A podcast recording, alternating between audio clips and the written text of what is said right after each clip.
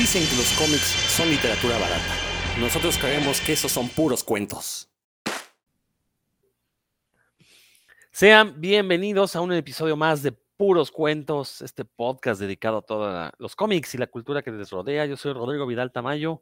Como siempre, muchísimo gusto de que nos estén escuchando el día que, que, lo hagan. ¿no? Nosotros estrenamos el martes, pero si ustedes nos escuchan después, antes no, pues, pues, no se puede, pero si nos escuchan después, pues obviamente aquí estamos listos para traerles otra semana más de sesudos comentarios acerca de cosas que tienen que ver con los cómics. Hoy tenemos un programa, la verdad, muy diferente. Ahorita van a ver por qué, pero primero que se presenten mis cofrades. Dan Lee, por favor. Hola, buenas noches a todos. Espero que se, lo, están pasando bien. Buenas tardes, buenas mañanas a quienes nos escuchen en el otro horario.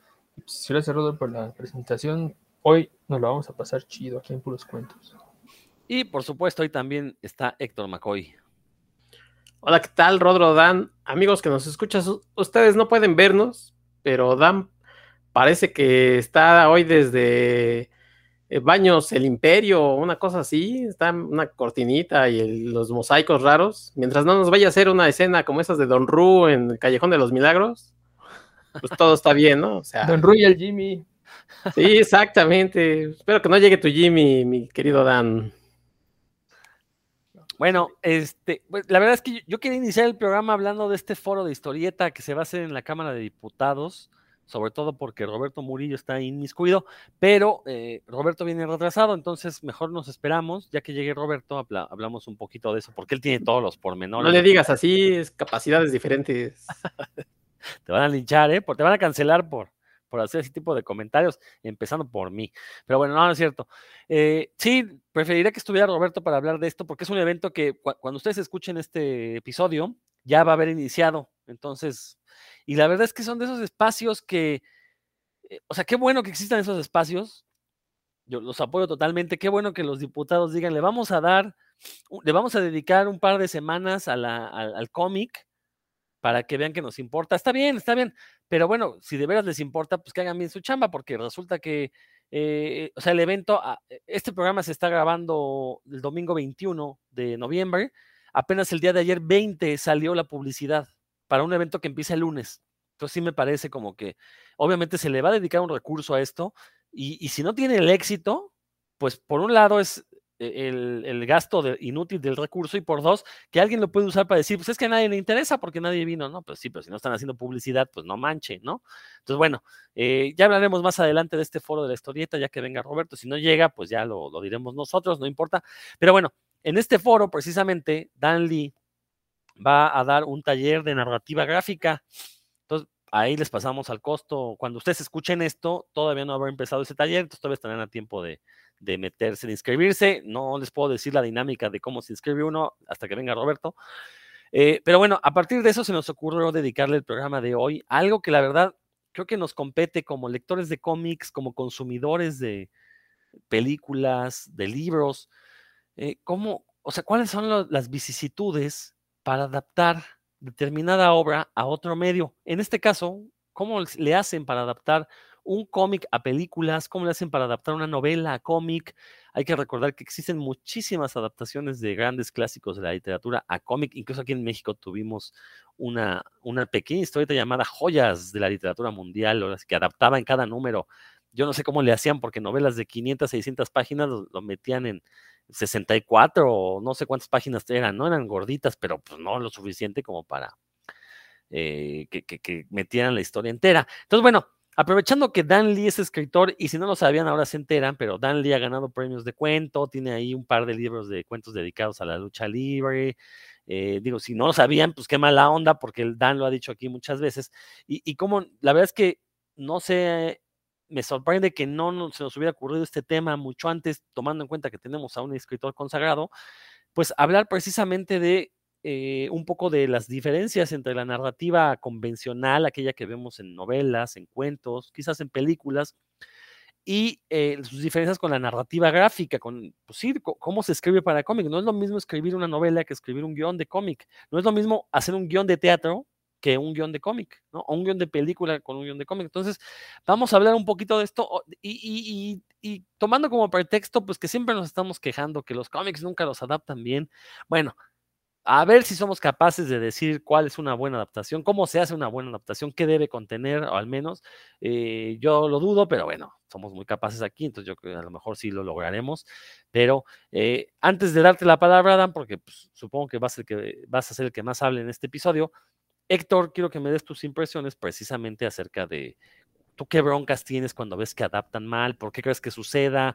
Eh, cuando has visto buenas adaptaciones, ¿por qué crees que son buenas? O sea, ¿qué tienen que las hace buenas? No, a ver, platícanos un poquito. Sí, mira, yo entiendo que una adaptación es tomar las ideas, digamos, principales o relevantes de, un, de una obra, en este caso a lo mejor un cómic, y trasladarlas al lenguaje de, de la televisión o del cine, que son diferentes, pero no espero que lo que estoy viendo en papel se traduzca o se refleje al 100%.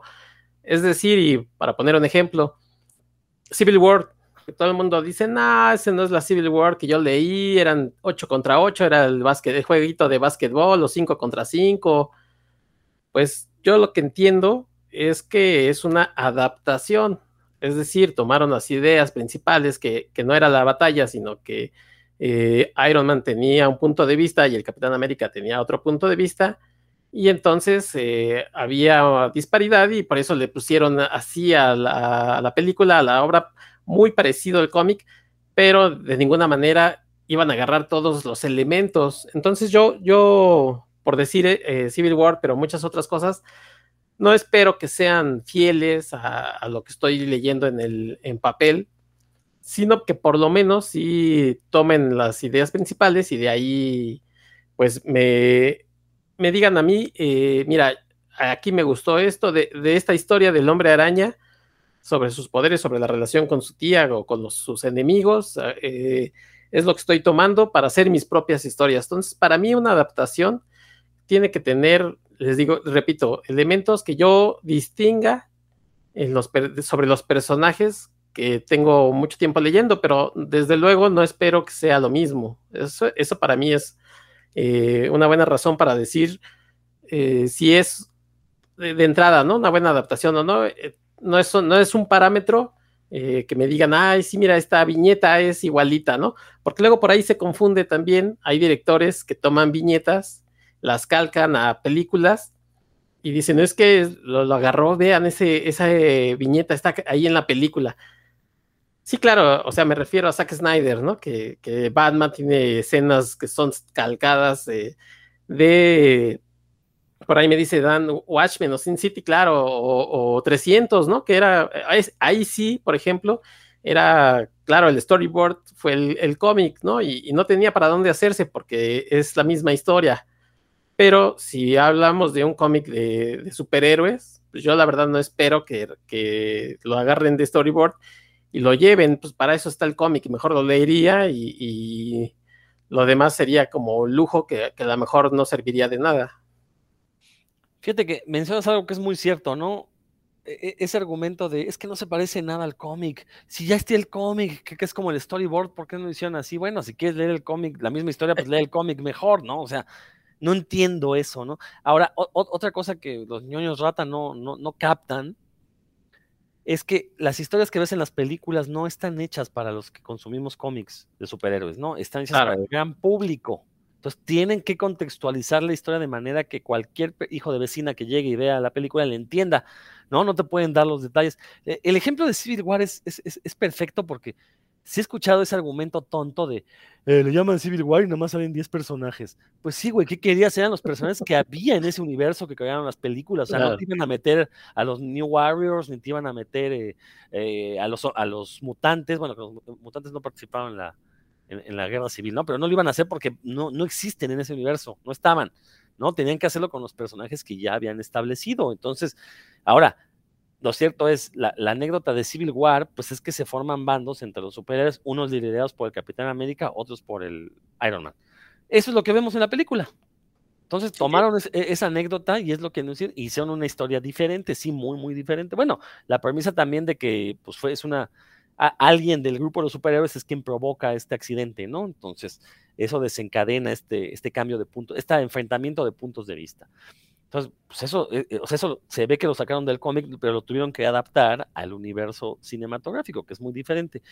Eh, yo, añadiría, para mí, ah, sí, a mí me choca cuando los directores así calcan las, las escenas, porque de entrada eso habla de falta de originalidad, ¿no? Son incapaces de idear nuevas escenas, tienen que copiárselas de los cómics. Sí, se ven bonitas, como adorno me parece. Yo no considero que sea el objetivo de un cineasta copiar ese tipo de cosas, ¿no? La, verdad, yo, yo, preferiría ver la voz autoral del cineasta, eh, pues entregándome nuevas escenas. Eh, eso por un lado.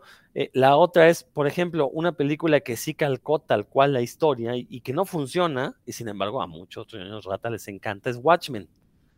Eh, una, película que toma la historia lineal del cómic y, las, y, bueno, y la adapta, ¿no? Pero el problema es que Watchmen es un cómic tan complejo que no lo puedes reducir solo a esa historia lineal. Watchmen tiene muchísimas capas y de hecho el adaptar nada más esa historia lineal me está diciendo que no entendiste de qué va el cómic. O sea, el cómic es una crítica a los superhéroes. Si nada más te pones a hacer este, a, poner a, a coger al Oldman con, con este, no es, no Sally Jupiter con, Silk Spectre, pues no, me queda claro que no te queda claro por qué esas ideas en el cómic están, o sea, por, por qué hay sexo en el cómic. Entonces, o sea, e, es una visión, la verdad, muy pueril de lo, de lo que es un cómic. Y sí, pues sí, mucho, o sea, muchos ñoños rata. Ahora dice Dan que a él le gusta, que por qué le digo ñoño rata. El problema no es que te guste, Dan, está bien, estás en tu derecho. El problema es que hay gente que genuinamente dice que es la mejor película de cómic porque es idéntica al cómic. Y, pues no. O sea, el que sea idéntica, creo que ese es su mayor defecto. Porque, don, insisto, ¿dónde está la voz autoral del director? Se supone que los directores de cine eh, por más hollywoodenses, por más maquileros que sean, pues son artistas, ¿no? Y te tienen que dar un poquito de su visión de la obra. Y pues Zack Snyder no lo hace. Entonces, bueno, eh, por, eso yo estoy en contra de las adaptaciones a rajatabla. Prefiero más estas adaptaciones donde contextualizan de una manera diferente a los personajes, la historia. Por ejemplo, un ejemplo perfecto de, a qué me refiero es Ghost World, ¿no? Eh, con, todo y que el guion fue hecho por el mismo autor del cómic, pero es notorio que el director le imprime otro saborcito a la historia. De hecho, si uno lee, ve la película primero y luego lee el cómic, se va a quedar con la idea de, pues, como que al cómic le falta algo.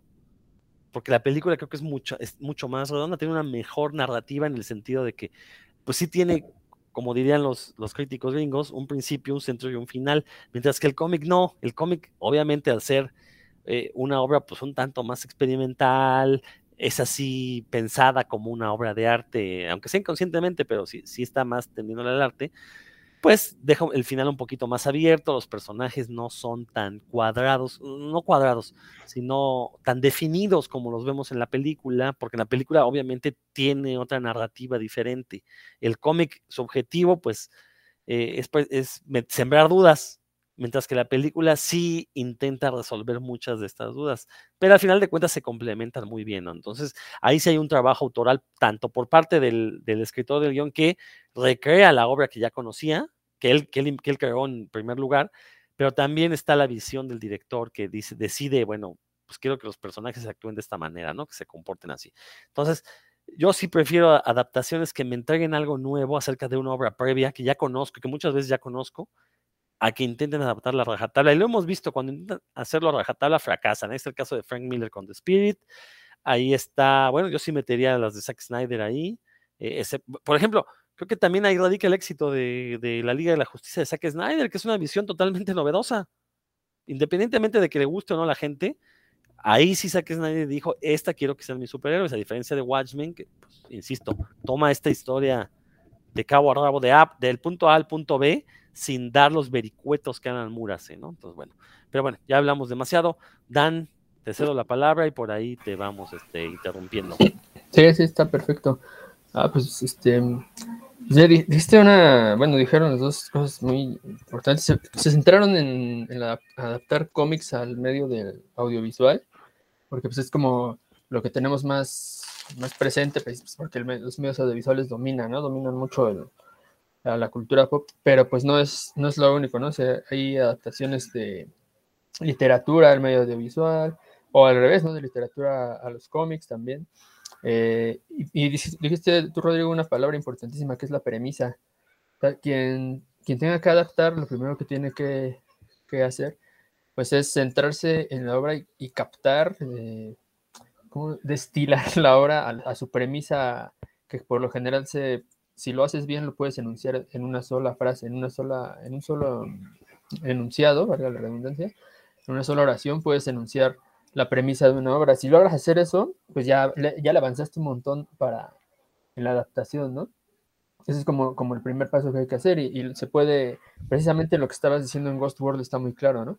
Eh, me parece que quien adaptó Ghost World, no sé, no recuerdo el nombre del, guionista, no sé si fue el mismo Daniel Close, eh, pues trabajó con alguien más, pues conocía la, le quedó muy claro que al, leer el, cómic, cuál era eh, la premisa, ¿no? O sea, de, qué va, en resumen, ¿no? De qué va la, obra original.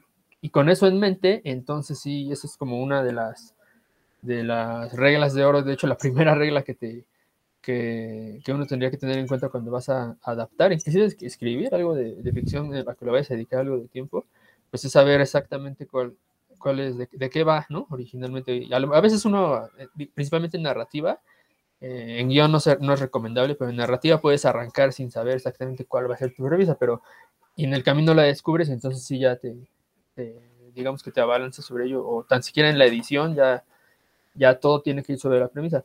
Pero hablando de guion, que pues, es lo que, estamos hablando aquí, ya sea adaptación a cómic o adaptación a, a medios de visual, pues primero tendrías que haber entendido este, este concepto. Entonces, qué bueno que lo mencionaste tú, Rodro, porque sí, efectivamente, creo que los ejemplos que dieron, este, hay, hay unos en los que se pierde, ¿no? Se pierde la premisa original y otros en los que se mantiene.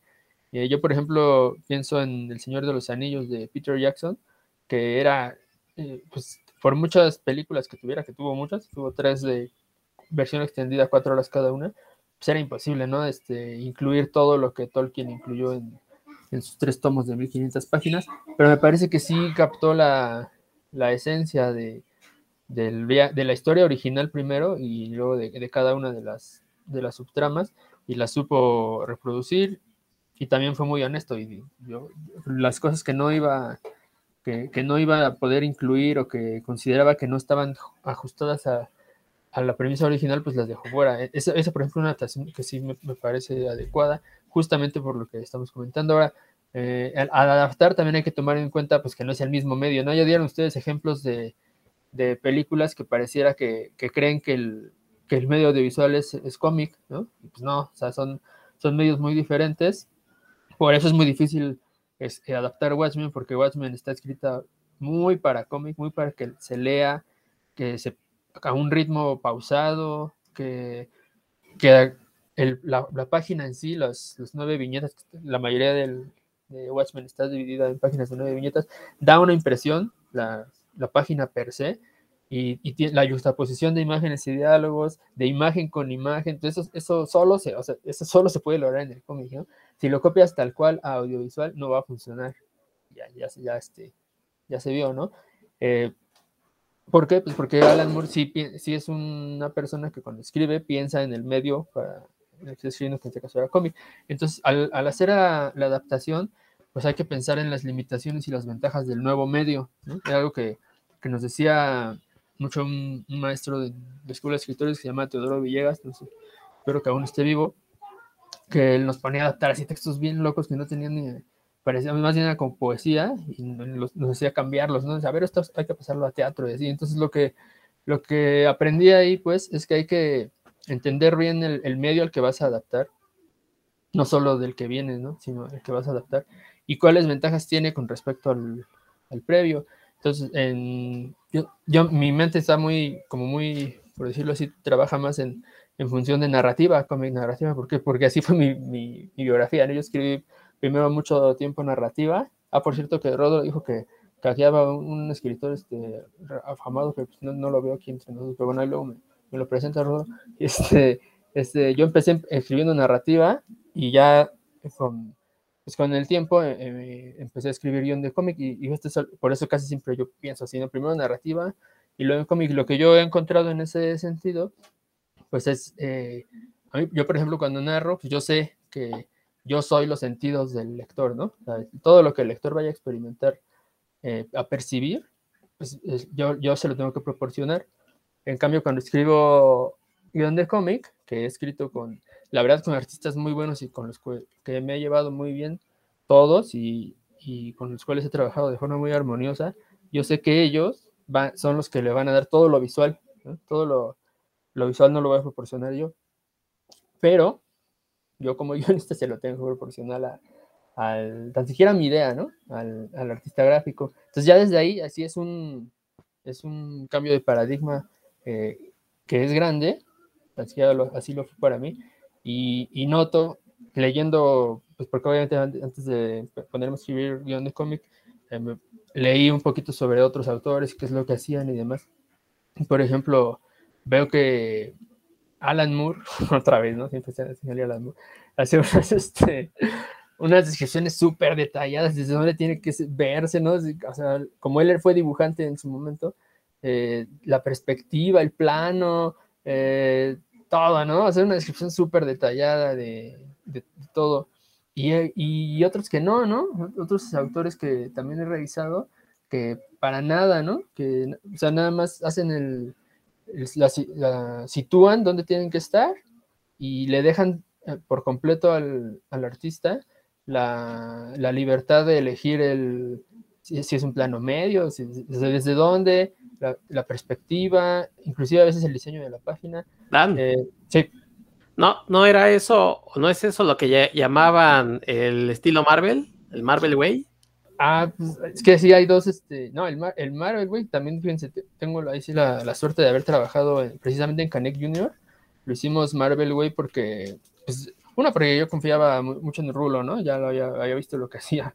Dije, no, pues con este cuate se puede. O sea, él sí sabe lo que está haciendo a la perfección, ¿no? Lo que yo sé que lo que yo le diga lo va, este, lo va a mejorar porque su sentido de la narrativa gráfica está bastante muy bien desarrollado. Entonces fue con Rulo Valdés, para quien no sepa, Rulo Valdés pues, es este, un dibujante bastante afamado aquí en México. Y entonces con él trabajé en Marvel Way y justo ese sector. Yo he, tenido también con, estoy haciendo un, cómic con, con, bueno, no, puedo decir ni, no, con quién porque está ahorita el, el proyecto y tengo prohibido decirlo, pero es un, un, dibujante muy, que es muy detallista y él todo lo contrario, o sea, él sí me pidió, eh, cuando empezamos a hacer el proyecto, él sí me pidió que no, que, o sea, que el guion fuera tradicional, o sea, con, con el formato tradicional, con la descripción de cuántas viñetas quiero en cada página, y ya con base, yo sé que con base en eso él va a modificar, ¿no? Yo lo sé, porque he visto su trabajo, pero él sí me pidió al revés, entonces es justo lo que dice sector, lo que llamaron el Marvel Way es una forma como bastante más interactiva en el que el, dibujante se tiene más libertad de, decidir cómo se va a, narrar la historia y sin que el, sin que el escritor eh, se, tenga que imaginar cuadro por cuadro y tantos detalles. Y también es, es bastante más eh, versátil y se lo inventaron en Marvel porque necesitaban sacar más, mucho material por, por mes, ¿no? Por mes, por semana, mucho material. Entonces eso agilizaba mucho el, trabajo de los de la creación, Héctor. Claro, y también por, por eso hay un poco también de, digamos, como de confusión, o no sé si de confusión, pero mucho del trabajo de Marvel dice es que Stan Lee nada más llegaba con la idea y el que desarrollaba todo pues era eh, Jack Kirby o Steve Ditko, ¿no? Ellos eran realmente los artífices de, los cómics, porque Stan nada más le decía, pues hoy sale un dios que se va a comer a la tierra, ya es, invéntate lo que quieras, ¿no? Entonces, este, yo creo que no era tan, tan sencillo, o sea, pues nadie lo, va a saber, porque solamente Stan y Jack y ellos, pero parece que ese es el estilo Marvel, ¿no? Que el, dibujante se inventa a casi el 100% y que él es el creador de la obra. Mira, ahí ya, ya yo creo que son exageraciones, o sea, no creo que llegara tanto a lo de Stanley, la verdad. Este, lo que, cuando yo trabajé con Rulo Valdés Marvel Way, eh, con Everardo Ferrer, que era nuestro editor, y él también fue quien sugirió que por ahí nos fuéramos, lo que yo hacía, bueno, obviamente plantear todo el, el plot básico de la historia y la estructura, y ya una vez que hice eso, yo sí le decía a Rulo, por ejemplo, ¿no? Se les voy a decir aquí como ahora sí que el, tras bambalinas, ¿no? De Canek Junior. En, esta, en la página 1, esta es mi idea, eh, que en tantas viñetas pase esto, así, ¿no? Y entonces él lo visualizaba y me mandaba el, ¿cómo se llama? El bosquejo de, de cuántas viñetas y la perspectiva y lo que había ahí. Con base en eso, ya, o sea, él ya sabía qué pasaba. Yo le mandaba en, en la página 1 esto, en la página 2 esto, en la página 3 esto. Y con base en eso y sus sketches, entonces yo ya decía, ah, ok, entonces esto es lo que va a decir el, narrador, estos, estos son los diálogos, y, funcionó muy bien. No fue exactamente así como, como que yo le dijera al Rulo, no, pues aquí este Canex se pelea con, con el narco, ¿no? Y ya. no.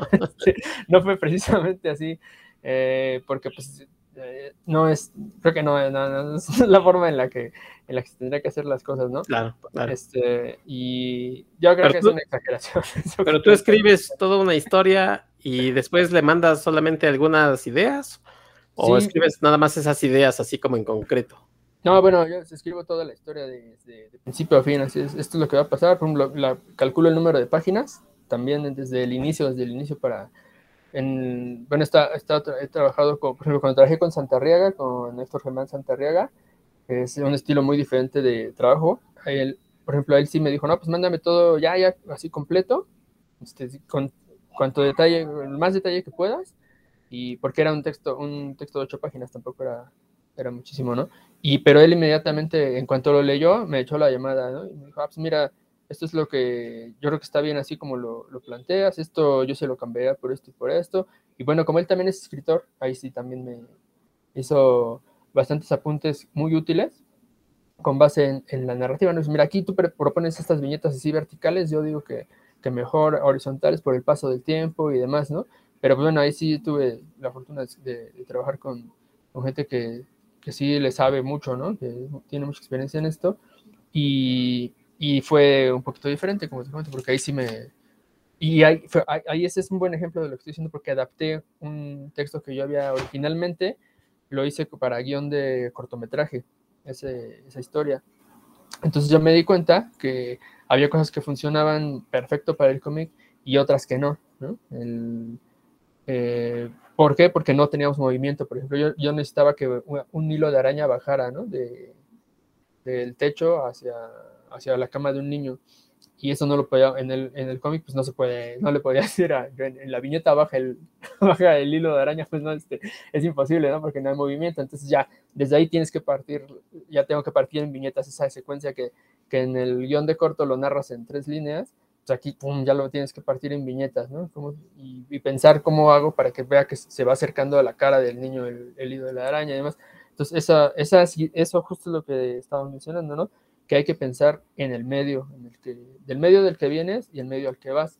No puedes, este, por ejemplo, lo primero que me dijo, ¿cuál fue el primer cómic el primer guion de cómic que dice? Sí, creo que fue el de con Canek. Y lo primero que me dijo Rulo, porque pues, él también conocía mi, conoció mi obra, y me dijo, no, pues ya sé que en historia no tienes problema en generarla, ¿no? Pero para cuando escribir el guion, nada más lo que te pido es, si, piensa que en las viñetas no tienen movimiento, nada más fue lo primero que me dijo, ¿no? O sea, las viñetas no tienen movimiento. Entonces no, no describas que alguien se está moviendo, no describe una imagen fija. Ah, no saben la ayuda que fue eso, ¿no? Se parece cualquier baba, ¿no? Pero es, este, no, de que, es, que te digan eso de entrada, pues ya, obviamente modifica la forma en la que estás escribiendo. yo, yo tenía experiencia escribiendo bien de cortometraje, por ejemplo, ¿no? Y narrativa, y pues sí, es muy diferente. Y hay que poner, y, y, también las fortalezas, ¿no? Por ejemplo, en, en un cómic puedo gastarme así, entre comillas, todo el dinero que yo quiera, ¿no? Si quiero una toma hecha con helicóptero, pues ahí la hago. En un cómic no hay problema, ¿no? Yo sé que el Rulo la va a sacar o, o Santarriaga la va a sacar porque conocen la perspectiva y lo hacen, ¿no? En cambio, en, cuando estás escribiendo guion de corto, pues nada, tienes que limitar un montón todo lo que estás haciendo, puros interiores, ¿no? Con la misma iluminación, con tres personajes, ¿no? Así, esas cosas que, pues porque sabes que si algún productor lo toma, pues cuanto más barato sea, mejor.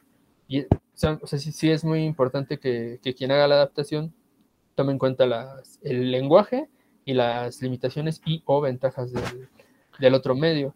Oye, ¿sí? perdón, te interrumpa, pero al ah, inicio de, tu intervención mencionaste algo muy interesante, ¿no? Por ejemplo, el caso de Watchmen, ¿no? Estas páginas que están divididas en nueve viñetas, que a final de cuentas eh, hay un diseño de página ahí, el dibujante le plasma un diseño y, estéticamente tiene una razón porque son nueve, porque se mueven los... Bueno, acabas de decir también algo muy cierto. Sí, las viñetas son estáticas, hay una ilusión de movimiento que es precisamente, habrá algunos teóricos del cómic que digan, es que ahí es donde se da el cómic, ¿no? Entre la, línea blanca, entre dos viñetas, entre el paso a una a otra y esta ilusión de que estamos viendo cómo transcurre el tiempo entre cuando realmente no sucede así, están estáticas ahí, ¿no? Eh, ¿Cómo, o sea, si tú, por ejemplo, te pidieran que hicieras, que adaptaras Canek para una serie, ¿no? Y te dijeran, no, pues este, un número que equivalga a un capítulo, que yo creo que daría bien, ¿no? Este, ¿tú cómo harías esta adaptación para precisamente de una imagen estática que, cómo la pasarías a imágenes con movimiento o qué tan complicado te sería? Y, y esto lo digo precisamente porque, pues yo siento que las mejores películas que han adaptado cómics eh, son aquellas que se olvidan por completo del cómic y nos entregan una historia totalmente diferente. Y, vamos a poner, por ejemplo, el, ejemplo de Iron Man 1, que fue una película que sorprendió a todo el mundo porque no se esperaba mucho, porque hasta ese momento, o sea, antes de que saliera Iron Man 1, pues ya este, incluso la saga de X-Men había tenido un par de tropiezos, bueno, a ojos de algunos, ¿no? A mí X-Men 3 me gusta mucho, pero entiendo que hay gente que no le gustaba, entonces consideraba que, que, que, habían tropezado, pero bueno, este, en el caso de la película de Iron Man 1, como pues toman la premisa de este genio que construye un traje para escapar de una presión en la que está, ¿no? Y, resulta que entregan una película muy divertida, pero que precisamente, pues lo que nos voló la cabeza es cuando vemos a Iron Man comportándose como Iron Man, que sale volando, que sale destruyendo cosas, e, e, escenas muy dinámicas, ¿no? Eh, cosa que en el cómic, pues sí, o sea, lo habíamos visto, pero ya verlo en movimiento te da otra dimensión del personaje, ¿no? Pero, por ejemplo, ¿tú cómo resolverías esas, esas, dificultades de pasar de un medio a otro? Y, por ejemplo, en el caso de tu historia de Canek 1, sirve que aprovechamos, le hacemos comercial, que lo lea la gente, porque la verdad es un cómic que vale la pena. Y no, y, y, no lo he dicho solo aquí contigo, Dan, lo he dicho en otros foros que, que Canek 1, bueno, ese primer número de Canek, la verdad es que vale mucho la pena. Eh, ¿qué le cambiarías a la historia? Si es que tuvieras, por ejemplo, que alargarla, que yo pienso que tu cómic de 20 páginas, bueno, de 22 páginas daría perfecto para un capítulo de media hora, más o menos, ¿no? Pero no sé. Sí, pues lo, primero que haría sería incluir entre los, bueno, yo, yo la premisa obviamente la, tengo bien clara porque yo escribí esa historia, este, sería tomar las ventajas del audiovisual, o sea, que todas las luchas de Canek, porque es una, la narración intercala una lucha en la que está Canek Jr. literalmente sobre el ring, eh, dándose ahí en la torre, con, una anécdota que le sucede con los chavitos que andan entrenando ahí en, un mercado. Este, entonces, aprovecharía el audiovisual pues, para mostrar todos los, movimientos de, poder que sabe hacer Canek Jr. y el castigo que recibe. Eso sería muy importante para mí que, que esas escenas, las de lucha libre, que como saben, no me gusta lucha libre, que las escenas de lucha libre quedaran bien, bien este, pues, eh, retratadas, ¿no? En, el en audiovisual, que el movimiento se aprovechara, el movimiento, el impacto, el, el, audio, ¿no? De los estrellones y de la arena, lo, cómo reacciona la gente cuando, cuando suceden los castigos o las reacciones de los luchadores, eso, sería uno.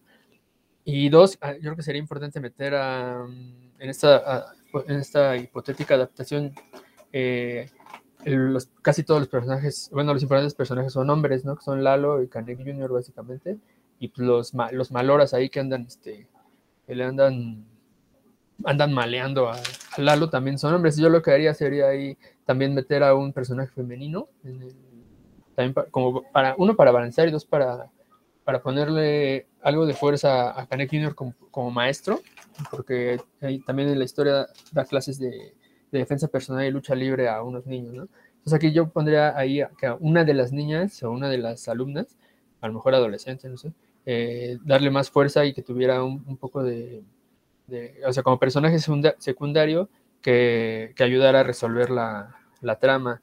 Eh, porque si ya una vez que lo, publicamos nos dimos cuenta que pues, estaba muy, muy ausente el, el, rol de las, de las mujeres.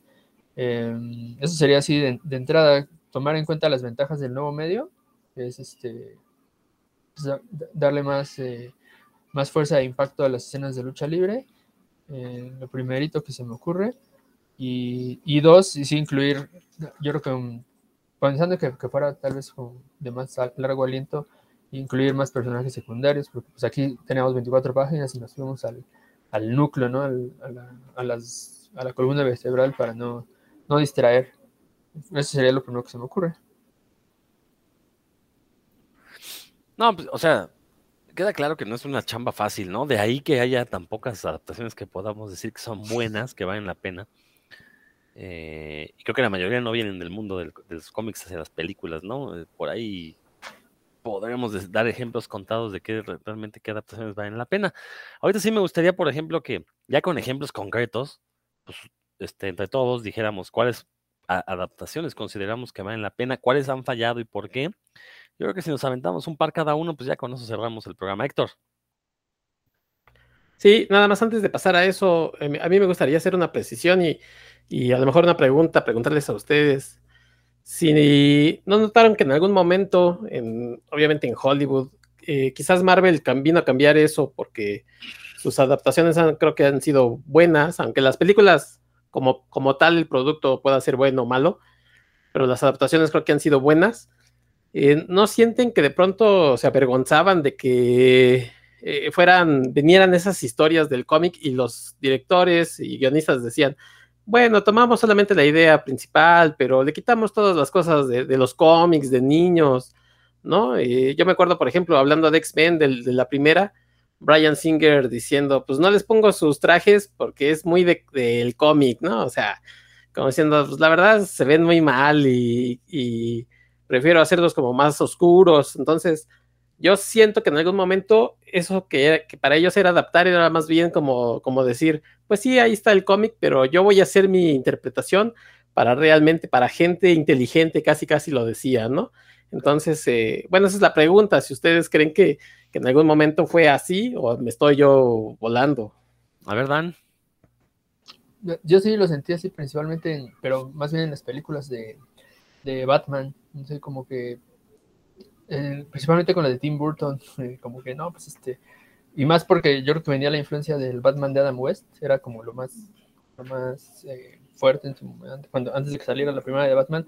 Y sí, se- sí era así como, pues este es mi Batman, ¿no? Este sí, no es el de los cómics, es, un rompimiento. así como que sí, sí había, se intentó hacer un, un, rompimiento drástico con eso. Ya, pero en tiempos recientes, creo que no, creo que Disney ha hecho de alguna forma, o esa es mi percepción, ahorita a ver que nos, que nos diga Rodro, a ver que más bien como lo contrario, como no, estamos orgullosos de que venga de, que el origen sean los cómics, tan siquiera como empresa, ¿no? No sé si le preguntas a los directores y ya se ponen muy mamíferos y, te y ellos dicen, por ejemplo, ahorita, ¿no? Que la directora de, de, de Eternals ganó el Oscar, no sé, que habría que preguntarle, ¿no?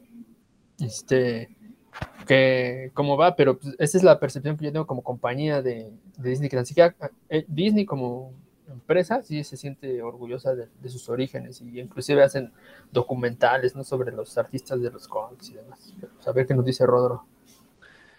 Eh, o sea, sí, sí existe este prejuicio hacia los cómics, pero hay que recordar también que en Estados Unidos pues, siempre se han visto como un entretenimiento vulgar para el vulgo. O sea, no, valga la redundancia, ¿no?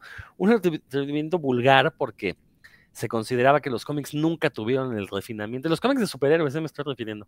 eh, Ah. nunca, tu- nunca tuvieron el refinamiento que tuvieron, el que tuvo el cine, que tuvo la literatura. O sea, recordar que mientras que el cine se pa- pasó de ser un entretenimiento popular a una bella arte, fue en un periodo de 20, 30 años a inicios del siglo XX, mientras que al cómic le tomó más de 80 años alcanzar, y bueno, y ni siquiera alcanzar ese mismo estatus, ¿no? Entonces, y, pero como dije hace un momento, creo que también, si yo quiero ver una adaptación, bueno, yo lo que espero de una adaptación es ver una visión novedosa para un medio nuevo.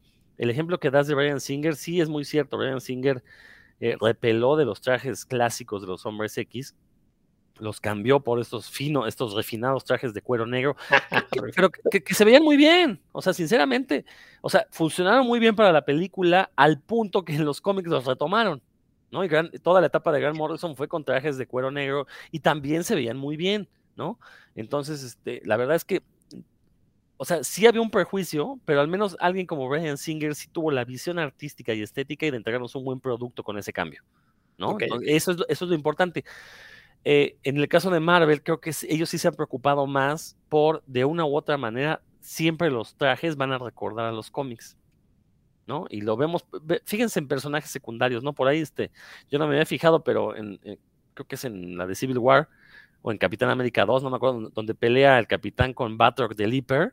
E, la camisa que trae Batroc es la que usan los cómics, esta morada con una raya dorada al frente, ¿no? Y yo la, cuando vi la película no me di cuenta, hace poco vi unas imágenes donde comparan los trajes, y pues sí, o sea, sí le ponen su, pantalón de camuflaje, sus botas de militar, que tiene todo el sentido, es más realista que, que, salir con un traje como de arlequín, ¿no? Pero sí trae la camisa ahí abajo, ¿no? Eso, eso por un lado. Entonces, este, eh, yo creo que Marvel, pues más bien como ya está dominando el mercado, ahorita ya tiene más libertad precisamente para adaptar estos trajes que en cómic funcionan mucho porque hay que recordar que los cómics pues eran, este, únicamente tenían cuatro tintas para colorear todo y pues estaban dirigidos a un público infantil, entonces tenían que ser muy atractivos, tenían que tener colores brillantes, todo eso. Las películas ya no, las películas ya no son solo para niños, están enfocadas a un público mucho más amplio entonces yo, yo siento que es parte de esta recontextualización que decía yo al, inicio, en el que pues tienes que explicarle a la gente eh, muchas cosas sobre los personajes en, en poco tiempo y no te vas a poner a explicarle por qué tienen trajes de payasos todos, ¿no? Mejor pones trajes que funcionen, que, o sea, que no desvíen la atención de la historia que quieres contar, que fue lo que hizo Ryan Singer. Creo que e, esa es mi postura, pues si funciona está bien, si no funciona, pues obviamente estuvo mal hecho. Le damos la bienvenida aquí a Roberto Murillo, que está hablando por teléfono. O sea, llega y se pone a hablar por teléfono, no nos pela. Pero bueno, ahorita que deje de hablar, ya se presentará. ¿Qué pasó, ¿Qué pasó mi querido Rodro? Aquí estoy atentísimo al puros cuentos. Una disculpa a nuestro auditorio, voy llegando. Me agarró aquí el aguacero en, en Tlaxcala, ya no son tiempos para nada de lluvia y llovió bastante fuerte, pero aquí estoy presente ya este, me puse decente para llegar a puros cuentos. Un saludo a todos, un abrazo a nuestro auditorio. Ahorita nos integramos. Sí, sí. Está muy raro que Dan en el vapor, Roberto con el cabello mojado. Sí, no sé. está muy raro, ¿eh? Oye, Dan, este, ¿qué pasó? Te dije que disimularas, Dan. muy bien, ahorita platicamos contigo, Roberto, porque tenemos temas muy, muy interesantes que, de qué hablar. Pero bueno, creo que tu pregunta es muy pertinente, Héctor, porque y, ahí sí hay que darle el mérito a Marvel, ¿no? Como bien dijiste, independientemente de que algunas de sus películas sean buenas, otras muy buenas, otras quizás dirías, no manches, o sea, ¿qué pasó ahí? Otras donde yo siento que de plano no entendieron al personaje y no entregaron una buena versión. El caso de Doctor Strange, creo que es paradigmático ahí, o sea, o Ant-Man, ¿no? Eh, no sé cuál sea película sea peor, si la de Doctor Strange o la de Ant-Man, eh, porque o sea, son personajes que, no te dicen nada, que no te generan el gusto como sí lo hicieron Iron Man, como lo hizo Capitán América, como incluso el Spider-Man de Tom Holland, ¿no? Pues bueno, son esas cosas que eh, pues tiene que ver con precisamente estas visiones. Y yo lo que siempre le he criticado a Marvel eh, en cine, pues a Marvel Studios, es que sí, sus películas se parecen, tienen una fórmula, es el camino de leer una y otra vez, una y otra vez, y ya sabemos que la siguiente película va a volver a suceder. Eh, en algunos casos le sale muy bien, la película la puedes volver a ver, en otros de veras dices, no, o sea, ¿para qué pierdo mi tiempo volviéndolo a ver? A mí me pasó, lo, lo, lo, insisto, con Doctor Strange, me pasó con Black Panther, con las dos de Ant-Man, eh, con algunas de Thor, por ahí que digo, lo que sí me sorprende de esas películas de Marvel es que puedes, o sea, verlas una vez y si años después dices, a ver, voy a verla de nuevo, te acuerdas perfectamente de todo lo que pasó. O sea, como que no, a diferencia de otras películas que pues de repente vas perdiendo cosas, y no porque sean buenas, sino yo creo que es porque son historias muy, muy simples. Pero bueno, si les parece, y ahorita en lo que Roberto ya nos puede hablar del, foro este, pues vamos a comentar, aunque sea una, una, una, una, una adaptación, ya sea de, o sea, de novela o película a cómic, o una adaptación de cómica película, una que valga la pena y otra que les parezca bastante mal. A ver, Héctor, comenzamos contigo, porque yo sé que tú tienes ahí buenas, buenas propuestas. Bueno, yo eh, les iba a comentar, bueno, una de las cosas que no estuve de acuerdo al principio de lo que estabas hablando, Rodro, y, yo, o sea, yo, yo por donde me iba cuando decía que se calcaban viñetas, era más bien para decir que esa calca de viñetas era para tapar huecos en historia, o sea, solamente no, no se justifican en una buena historia. A ver si me explico. Eh, cuando una, una, película tiene una buena historia y la estás contando y tomas una viñeta de un cómic y lo justificas así, me parece que, está bien. Eh, por ejemplo, en el caso del hombre araña que hemos visto esta escena donde se le cae, no sé, el techo y que nos remite a ese cómic de, Spider-Man donde eh, eh, tiene que llegar con su tía May, con, con la fórmula para salvarla, en fin. Entonces, si vas a tomar una viñeta así y adaptarla al cine, me parece bien, pero hay casos, y yo decía con esto de Zack Snyder, me refería precisamente más bien a Batman Superman, que toma viñetas que dice, sí, las tomó, pero, pero dame más bien una historia. Y voy a todo esto porque una de las películas que a mí me parece una muy buena adaptación es Persepolis, por ejemplo. Persepolis es un, todos hemos hablado aquí muchas veces de Persepolis como una gran historia, y al trasladarla a, su película, que es obviamente animada y, eso le da todavía mucho más eh, cercanía al cómic, que no necesariamente el que esté animada tiene que ser buena, porque ahí está el caso, por ejemplo, de, Killing Joke, ¿no? De, de, Batman, que la verdad como adaptación pues, quedó más bien mal. Y para mí Persepolis, por ejemplo, es una muy buena adaptación. Tomar casi la historia, quitarle darle algunas cosas, pero bueno, pues es una película que en hora y media, no sé, quizás dos, no, no sé cuánto dure Persepolis, pero te avientas la adaptación de un, de un cómic que no se lee precisamente pues, así como que tan fácil en una sentada, porque tienes, tienes muchos elementos en los que hay que reflexionar, en los que hay que pensar, hay que, se, toma su tiempo para desarrollarse, igual uno como lector a lo mejor dices, lo voy a cerrar tantito aquí porque están pasando cosas eh, graves en el cómic y ahorita le sigo, entonces que esto te lo muestre en hora y media, eh, a mí me parece una estupenda adaptación, Persepolis. Y bueno, Dan, por ejemplo, ya lo dijo, ya lo comentó, para mí El Señor de los Anillos es la gran adaptación de, un libro que le quita cosas como esto de Tom Bobadil, ¿no? Que no, pues, o sea, todos nos acordamos de ese personaje que anda cantando y que vive en el bosque y que muchos decían, sí, en la, en la versión este, extendida va a aparecer. Pues la verdad es que el personaje, si, si no aparece, que es que lo que sucedió en la película, pues no pasa nada, ¿no? O sea, la, historia fluye, pero una mala adaptación, por ejemplo, de un libro, Dune, porque a mí me parece que, que, que hay elementos de la mitología del, libro que solamente están sugeridos y que no se explican. A mí me parece una mala adaptación, eh, por eso precisamente, porque hay cositas que, que solamente dices, pues la voy a poner si me la entienden bien, si me la entiende el que la leyó el libro bien, y si no, bueno, pues a lo que sigue, ¿no? A la escena que sigue y así vámonos. Entonces, a mí, por ejemplo, me parece que es una mala adaptación, a pesar de que todo el mundo dice, ay, la película inadaptable por fin ya se hizo, a mí me parece que quedó a deber. O sea, estoy de acuerdo con lo que dices, pero, o sea, lo que mencionaba de las escenas fue justo lo que dije. Si la, la escena calcada está justificada narrativamente, adelante. Si la metes nomás como detallito, pues es eso, un detallito que ah, bueno, pues los que no lean cómics pues no le van a entender. No, a eso me refería. Fíjate que eh, eh, esto que mencionas de Persepolis es muy interesante porque hay que recordar que la autora de Persepolis estuvo muy inmiscuida en la adaptación.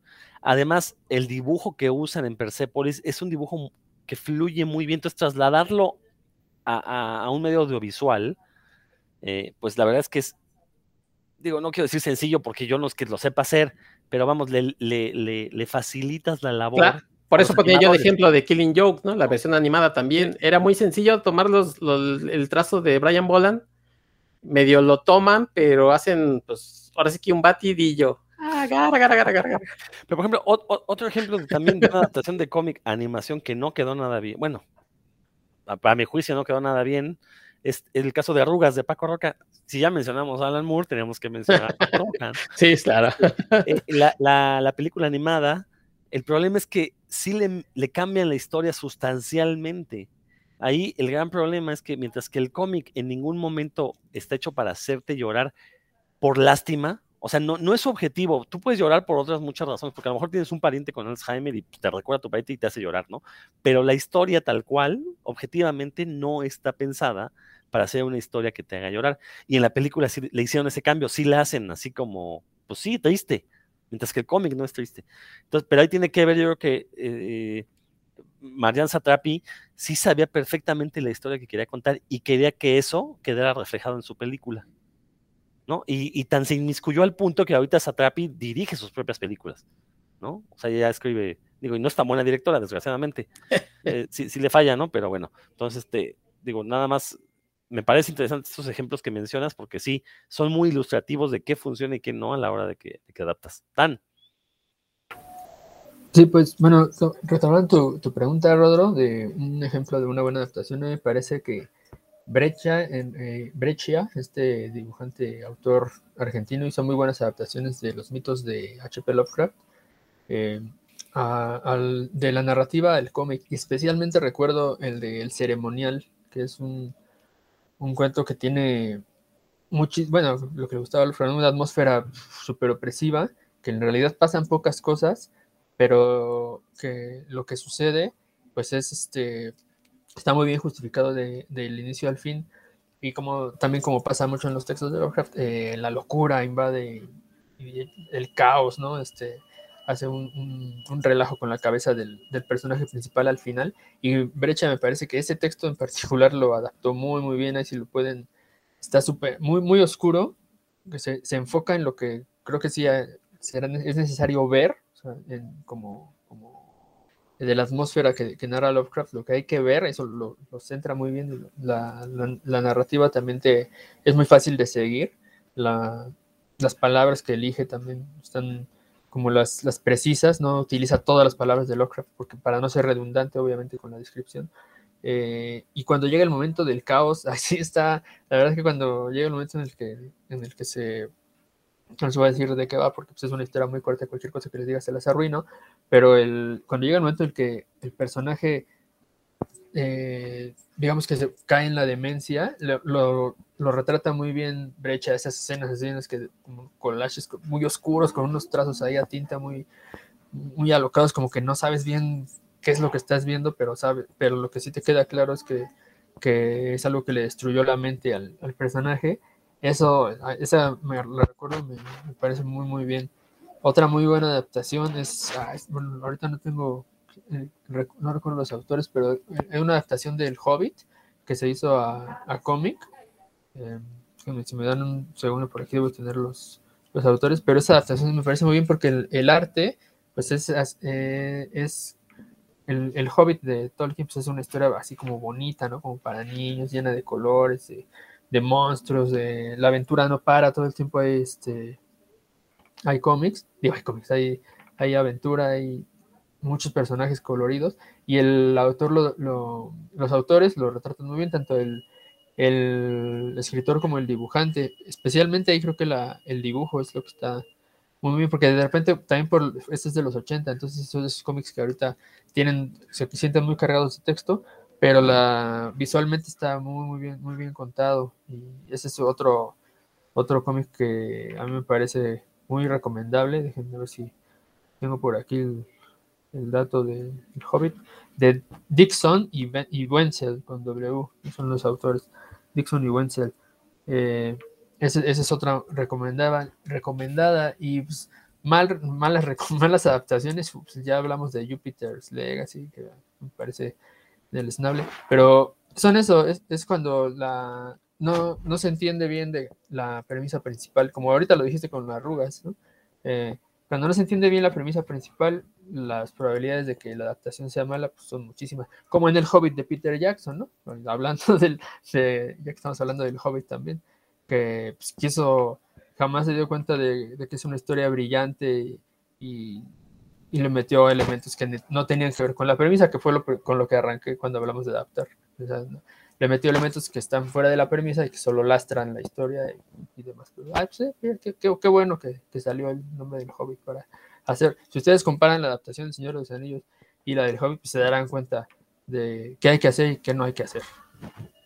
Pero lo cierto es que pues, Peter Jackson no había pensado en hacer el Hobbit, ¿no? Lo tuvo que terminar haciendo por, por presiones del estudio y porque los directores con los que quería hacerlo se echaron para atrás, ¿no?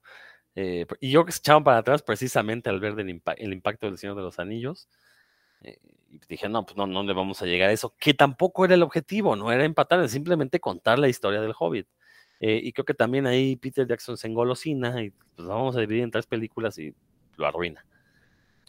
Pero bueno, yo por ejemplo, como ejemplo de una buena adaptación, me voy a contradecirme un poco, voy a meter una película de Marvel Eh, pues, eh, bueno, no de Marvel. Bueno, sí, sí, son personajes de Marvel, pero no es del universo cinematográfico. Yo me voy a meter con las películas de X-Men, que yo siempre he defendido, que son las mejores películas que se han hecho basados en superhéroes de, historieta. Eh, si uno revisa todas las que se hicieron previo a la compra de, de Fox por parte de Disney,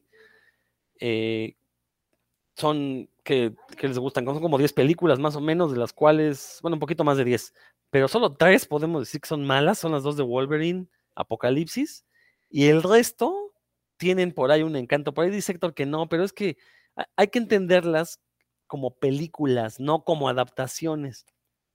E-, X-Men 1 fue un parteaguas, ya lo hemos mencionado en este programa, fue un parteaguas para el cine de superhéroes. Es la película que realmente permite que se hagan más adaptaciones de, cómics, de cómics de superhéroes al cine. Más allá de Blade, yo digo que de no haber, o sea, sí, a Blade le fue bien, pero recuerda que cuando se hizo Blade ya estaba en preproducción X-Men.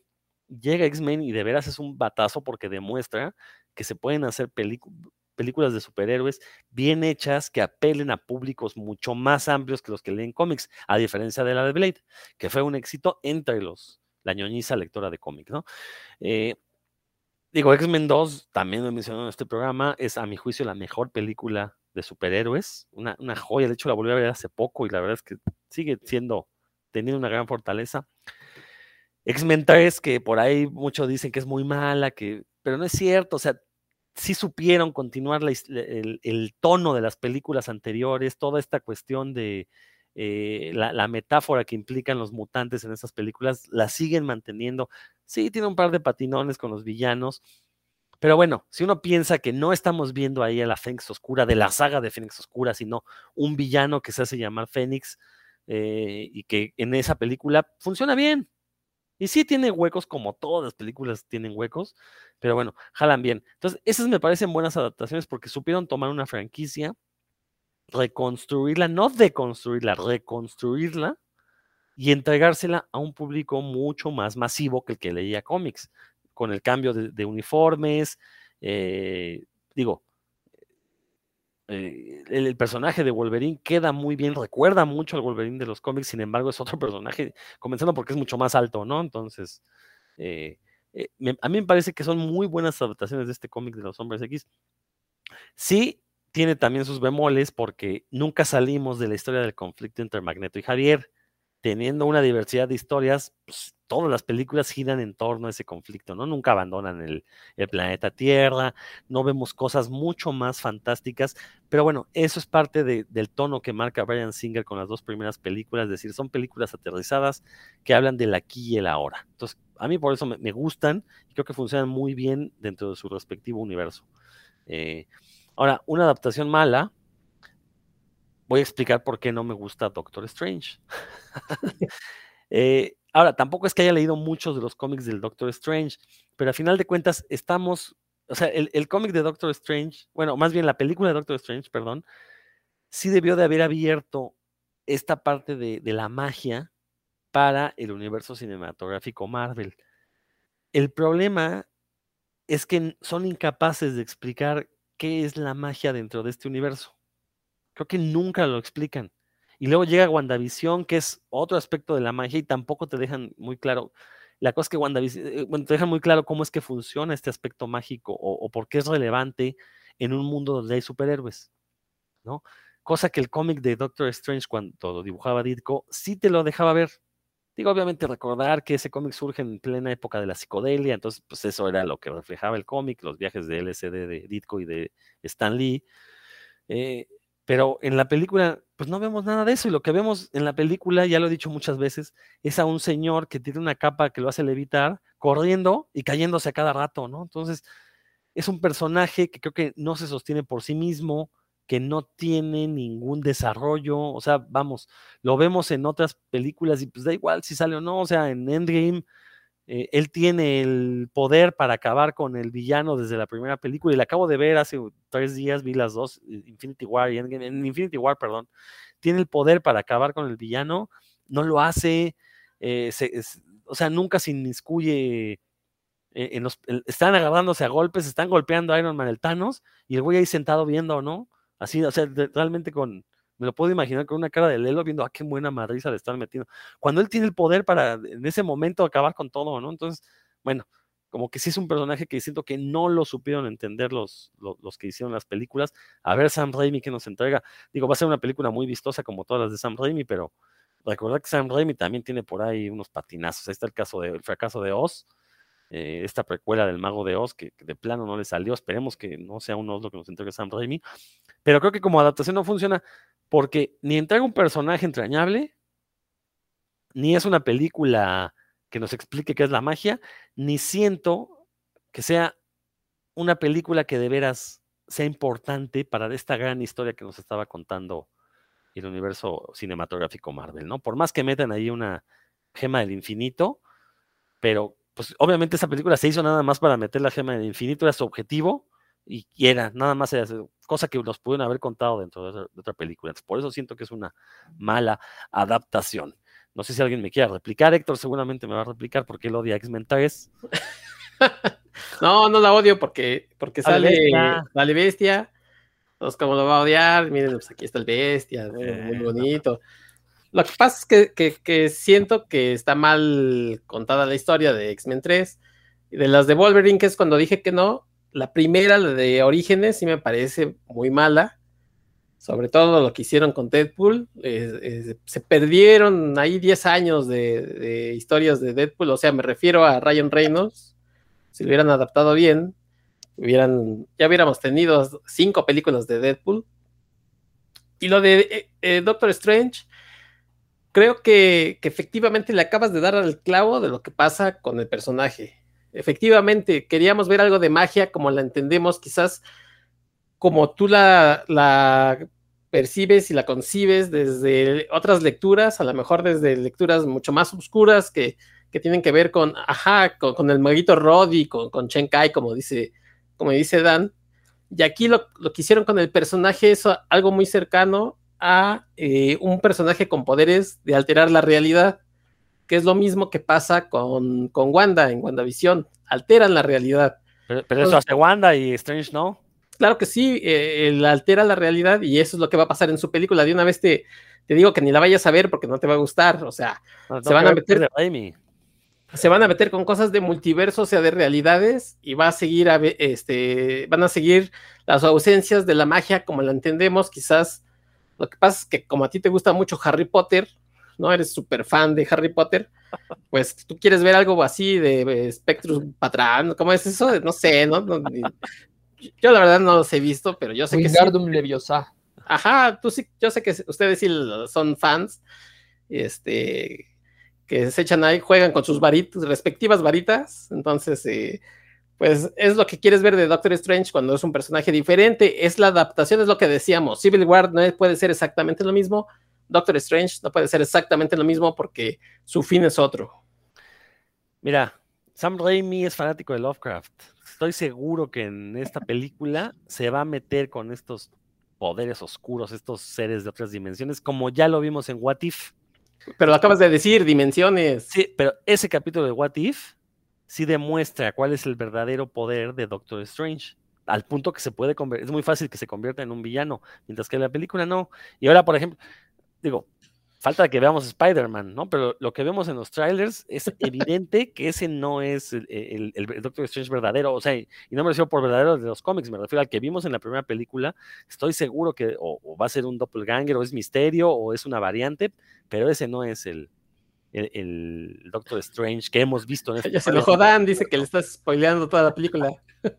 y no quería ver el tráiler. Sí, no quería. ni Roberto, por eso ya se fue. Roberto ya se ofendió, ya se fue, nos ah, dejó. Roberto ya. A ver si Roberto nos escucha, porque ya queremos que, nos hable de este foro, ya que está aquí, pero bueno. Entonces, bueno, eh, a ver, ah, perdón, Dan. yo les comento que ahorita, ya que no está Robert, ahorita yo les hablo del foro, pero ahorita que terminen, terminen. No, pues yo por mi parte ya, ya creo que ya. Más, ya, yo creo que ya, porque aparte ya llevamos un ratote. Sí, sí, sí. Tampoco se cordial al personal. hablando de la premisa, la premisa de Doctor Strange no la entendieron.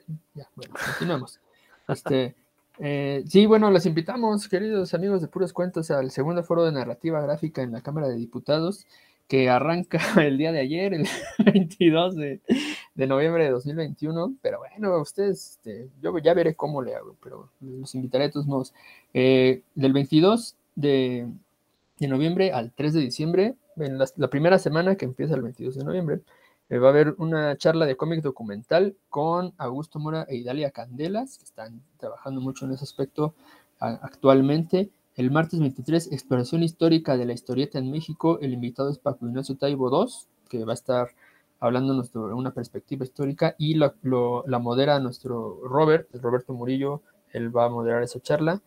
Espera que haya mucha gente. Ah, por cierto que hay, eh, eh, son presenciales y virtuales estas conferencias, entonces si ahí les encargo que se den una vuelta en las redes sociales de la, de la biblioteca de la Cámara de Diputados, ahí van a encontrar la información para que puedan asistir quien desea hacerlos en la Ciudad de México, y si no, pues lo pueden seguir por sus redes sociales, principalmente en Facebook. El miércoles 24, antecedentes de la narrativa gráfica con Edgar Clement, que ustedes lo conocen, autor de la primera novela gráfica mexicana, eh, Operación Bolívar. El jueves 25, Nihilismo, Muerte y Cómic, qué tema, con José Quintero, que es un autor que yo admiro mucho, el autor de Buba, muy conocido por eso. Tiene, él piensa y habla como poeta, ya lo verán en esa, en esa charla, es súper interesante. Y el viernes 26, uno sobre proceso creativo con ni más ni menos Raúl Valdés y Alberto Chimal, los, los escritores de, de esta Batman The World, la parte de México, pues les tocó a ellos. Ellos lo hicieron y van a hablar sobre proceso creativo en general, ¿no? Relacionado con la historieta. La siguiente semana, el 29 y 30 de noviembre, yo, yo voy a estar, tengo que decir, en primera persona dando un taller de guion de cómic.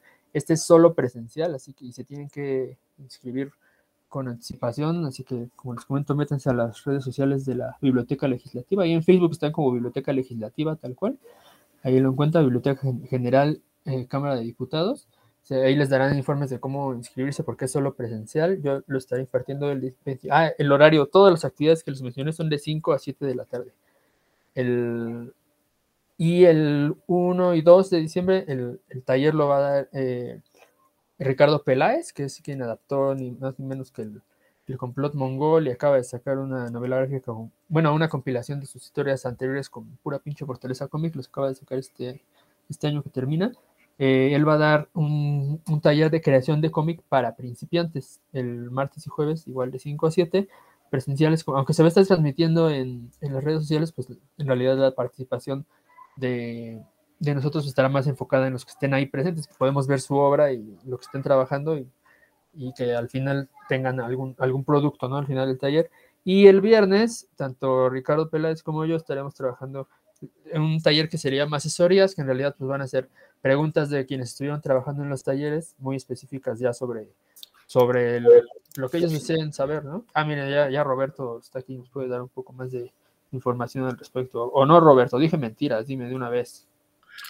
Mi queridísimo Dan, no, no pude escuchar todo lo que dijiste. Una disculpa a nuestro auditorio, pero justamente ahorita que Dan les está platicando el foro, pues estoy todavía en llamadas telefónicas arreglando precisamente lo de esta semana, que ha sido una locura por el poco tiempo de organización que, que, que se dio y pues para coordinar todo este rollo. Tuvimos cancelaciones, tuvimos este, nuevos invitados, se tuvo que reorganizar, muchos cambios al cartel, etcétera. Este, pero ahí vamos a estar, va a estar muy bueno. Mañana iniciamos, la primera charla es virtual por el motivo de que eh, los, los invitados no pudieron estar de forma presencial, va de cómic documental está Idalia Candelas junto con Augusto Mora. Ambos han coincidido en la revista El Chamuco, pero también han hecho eh, cómic documental para otros medios. Idalia incluso para televisión. Augusto con sus otros libros de, Un grito de victoria o el de dónde están de los 43 de Ayotzinapa, etcétera. Y va a estar moderando mi querida Melissa García, que es una chica que invité y no tiene nada que ver con el medio de, de, de aquí conocido de los cómics. Ella es de Guadalajara sin embargo, la vi moderar unas charlas por allá sobre Persépolis. Me gustó mucho la forma en la que lo hizo y ella es quien está encargada de llevar esto. No se la, no se la pierdan por ahí, no se vayan con la finta de, de los títulos de algunas charlas, porque muchos los pusieron por ahí directamente en la Cámara de Diputados.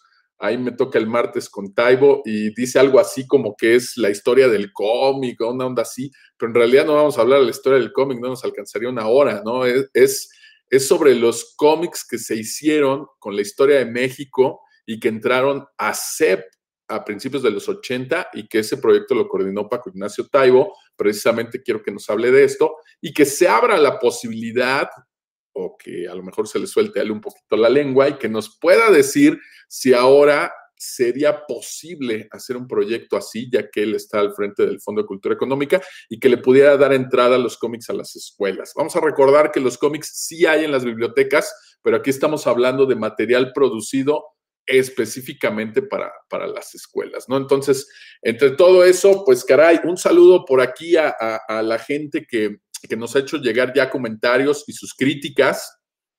Por ahí, muy bien señalado por, por Regina en, en, las redes, que no hay mujeres casi en el, en el foro y que pues eso se nota mucho y que también de repente pues volvemos a, a los mismos y si lo analizan, pues ahí anda Peláez, anda Clement, anda Quintero, entonces casi la mitad del foro es del taller del perro, ¿no?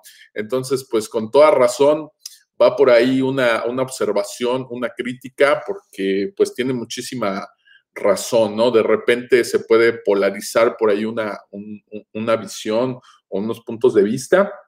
Sin embargo, los temas que se van a tocar, pues sí son muy diversos, ¿no? En el caso de Quintero va a hablar de filosofía, nihilismo y muerte y relacionado con el cómic. Perdón, Roberto, que te interrumpa. No nada más es que la mitad del foro es el taller del perro, sino que muchos de los participantes han sido señalados como acosadores. Y hay, que mencionarlo porque todo esto fue público, no nos lo estamos inventando. Entonces, sí, también mencionar eso, ¿no? O sea, pues desgraciadamente así es. Así es, pero mi querido Dan ya desmintió todo eso. Y, este, y yo por eso dije que sí daba el taller de guionismo. Y en cuanto a mí, pues quien me acusó fue Dan, pero pues hubo consentimiento ahí, entonces yo, yo digo que no fue abuso. Pero bueno, no, ya hablando, hablando en serio, pues sí, hay ahí este, este tipo de cosas pendientes, va a ser semipresencial porque va a haber asistentes, pues yo espero precisamente espero precisamente que en las redes o de manera presencial, pues se den este tipo de, de, comentarios también, ¿no? Que haya, que se abra ese diálogo que no se toque únicamente eh, el aspecto del cómic, sino pues todo lo que ello conlleva, ¿no? Y que si en algún momento pues alguno de ellos tenga que aclarar algo ahí, pues adelante, ¿no? Mira, específicamente Edgar Clement es, le toca una charla con, con Luis Joel Soto, con Gaider Abdul de, de, La Covacha por ahí.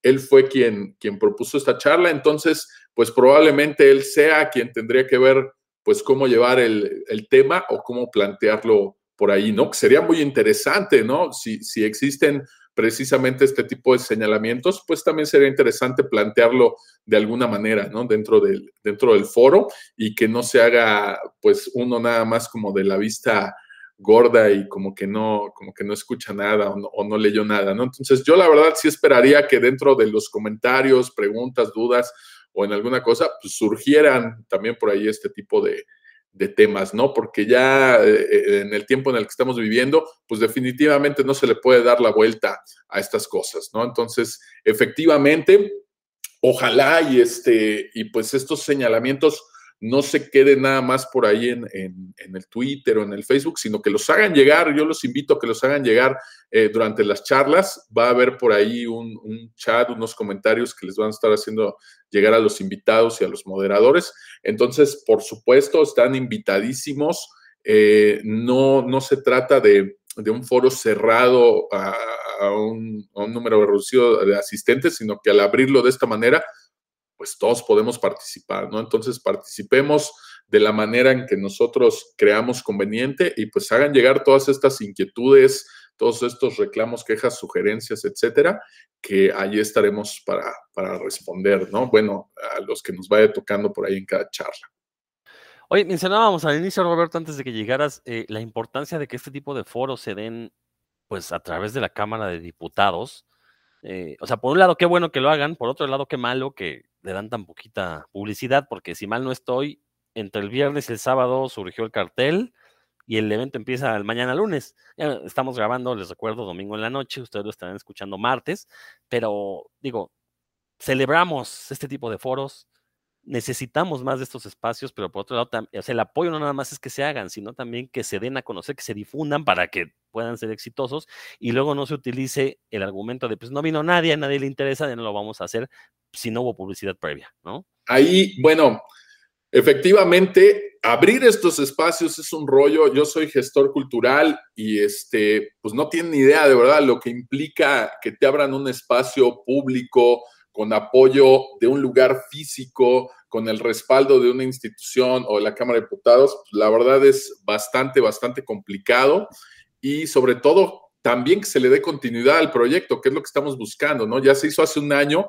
y muchísimos eventos solo se hacen una vez y no se vuelven a hacer jamás. Entonces, para mí sí es importante que se le dé continuidad a esto. Bueno, ahora el, el otro aspecto es que ellos ya organizan eventos culturales por parte de la Cámara de Diputados en el Espacio Cultural San Lázaro, sobre todo enfocados a la literatura.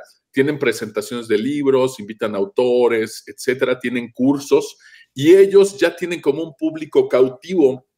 Son ya alrededor de, pues, ¿qué te gusta? 1200, 1500 reproducciones en promedio que ellos tienen por cada uno de los videos que suben. Suben videos en vivo y todo. Y ellos están acostumbrados a que incluso no hacen publicidad, sino que en el momento en el que ya se va a transmitir un, un video con un autor, en ese momento le ponen el en vivo en sus redes y la gente se conecta y lo lee, y si no, ahí se queda grabado, ¿no? Pero no acostumbran a hacer como esa publicidad. Eh, sí me parece un poco ilógico, es necesario hacerle promoción al evento, sin embargo, hay un problema y es que ellos tienen un rollo protocolario que de verdad no te imaginas cómo es esto. El más mínimo cambio que se le haga al cartel, o sea, el, el moverle una florecita o el cambiarle de color una línea, tiene que pasar por tres personas para que se autorice. Y si no se ha autorizado, este no sale. Así de fácil. Entonces, fue un problema para autorizar el cartel con los invitados. Hubo cambios. Hubo por ahí dos mujeres que, nos cancelaron por las fechas, eh, por los horarios, y se tuvieron que hacer cambios y también para que eso se autorizara híjole, fue prácticamente una semana cuando esto se organizó como con semana y media, ¿no? Entonces, la verdad es, este, sí es desgastante, nos gustaría que el proceso fuera más fácil, más rápido, más abierto, sin embargo, por el lugar de donde surge, pues entendemos también que hay ciertas cosas que ellos están obligados a seguir, lamentablemente para nosotros, ¿no? Y, uno de los problemas que tuvimos precisamente es que eh, pues no hubo como mucha flexibilidad con, los horarios y esto, así es que tratamos de adecuar todo pues lo mejor posible. Y de verdad eh, no es ningún pretexto ni nada por el estilo, pero esto de la pandemia nos ha complicado muchísimo, muchísimo las cosas en cuestión de horarios, en cuestión de que ya querían hacerlo semipresencial y hubo mucha gente que, invitamos y que no, estuvo, no estuvieron dispuestos a asistir, aun cuando sabían que iba a ser un evento pues eh, muy reducido o muy cerrado y muy controlado, aún así pues hubo, cancelaciones, todo esto, ¿no? Por, por, cuestiones de la pandemia y es perfectamente comprensible, ¿no? Entonces yo la verdad lo que estoy buscando aquí es darle continuidad. Eh, al menos mi propuesta es que se hagan otro tipo de charlas con otro tipo de invitados. En este caso, pues la que, la que me toca a mí, pues no, no vemos a Taibo generalmente hablando de cómics hasta ahorita que está surgiendo este rollo de la colección del Fondo de Cultura Económica, ¿no? Sin embargo, él ha estado muy involucrado en esto desde hace muchos años y sí me gustaría poder abrir ese puente porque la idea no es nada más verlo como, como el tipo que está al frente del Fondo de Cultura Económica y que venga y nos ilumine con lo que están haciendo, sino tender, tender unos puentes, ¿no? Entre, entre autores mexicanos o entre la comunidad del cómic mexicano y, la editorial del Fondo de Cultura Económica o los proyectos que está haciendo el fondo y teniendo como intermediario a la Cámara de Diputados, ¿no? Esperemos que pueda salir algo por ahí. Eh, por lo pronto, yo estoy satisfecho porque esto ha generado interés. Van ya algunas personas que me preguntan si pueden asistir, si pueden hablar con Taibo, si pueden tener, bueno, eso ya es generales por interés. Lo que hice fue invitarlos a asistir a, la biblioteca, que además es un lugar de verdad hermoso. Antes era una iglesia, la iglesia de Santa Clara, me parece. Y ahora esa iglesia convertida en una biblioteca, pues ya adquiere la palabra ya no de iglesia, sino de templo, definitivamente, ¿no? Y, y de verdad es un lugar muy padre para hacer este tipo de eventos. Ojalá y quienes nos están escuchando se puedan dar una vueltecita. Todas las charlas van a ser de 5 a 7, a 7 de la noche. No es necesario hacer un registro previo ni nada, pero el cupo sí está limitado. ¿no? Entonces tampoco es que vaya a haber ahí dentro 150 personas porque tienen todo muy controlado por cuestiones del COVID. Pero si nos están escuchando y tienen la posibilidad de asistir, está ahí en la calle de Tacuba, muy cerca del Metro Allende, casi frente al Café Tacuba, ¿no? Eh, y ahí pueden encontrar en la esquina está, está esto que parece iglesia y tiene por ahí el, la placa con letrero que dice biblioteca, ¿no? Y, por favor, pues si, pueden acompañarnos, por ahí nos estaremos viendo, nos estaremos saludando. Y si no pueden asistir, pues sigan las transmisiones por ahí en las redes, háganos llegar, por favor, todo este tipo de dudas, inquietudes, preguntas, quejas, reclamos, sugerencias. Eh, vamos a tratar de darle espacio a todas las voces, precisamente al tratar de tener distintos invitados, distintas visiones, pues también eh, queremos abrir la posibilidad a que gente de, otras, vamos a decir, latitudes participe, aunque no está bien dicho latitudes, sino de otros medios, no solamente los mismos fans que nos conocemos siempre el mundo del cómic, sino que otra gente se vaya involucrando también por ahí y le puede interesar un poco lo que se está haciendo en este sentido, ¿no? Pero pues ahí queda abierta la invitación. Ya después aquí en Puros Cuentos eh, tengo por ahí una propuesta de que pasándolo el foro, tengamos por ahí un par de invitados de quienes estuvieron por allí. Bueno, Rulo Valdés ya estuvo por aquí con nosotros pero yo espero que pueda estar en un futuro eh, Ricardo Peláez, que pueda estar Melissa García, quien le toca morirlo mañana, que nos hable un poco de, cómo surge este club de lectura en su universidad en Guadalajara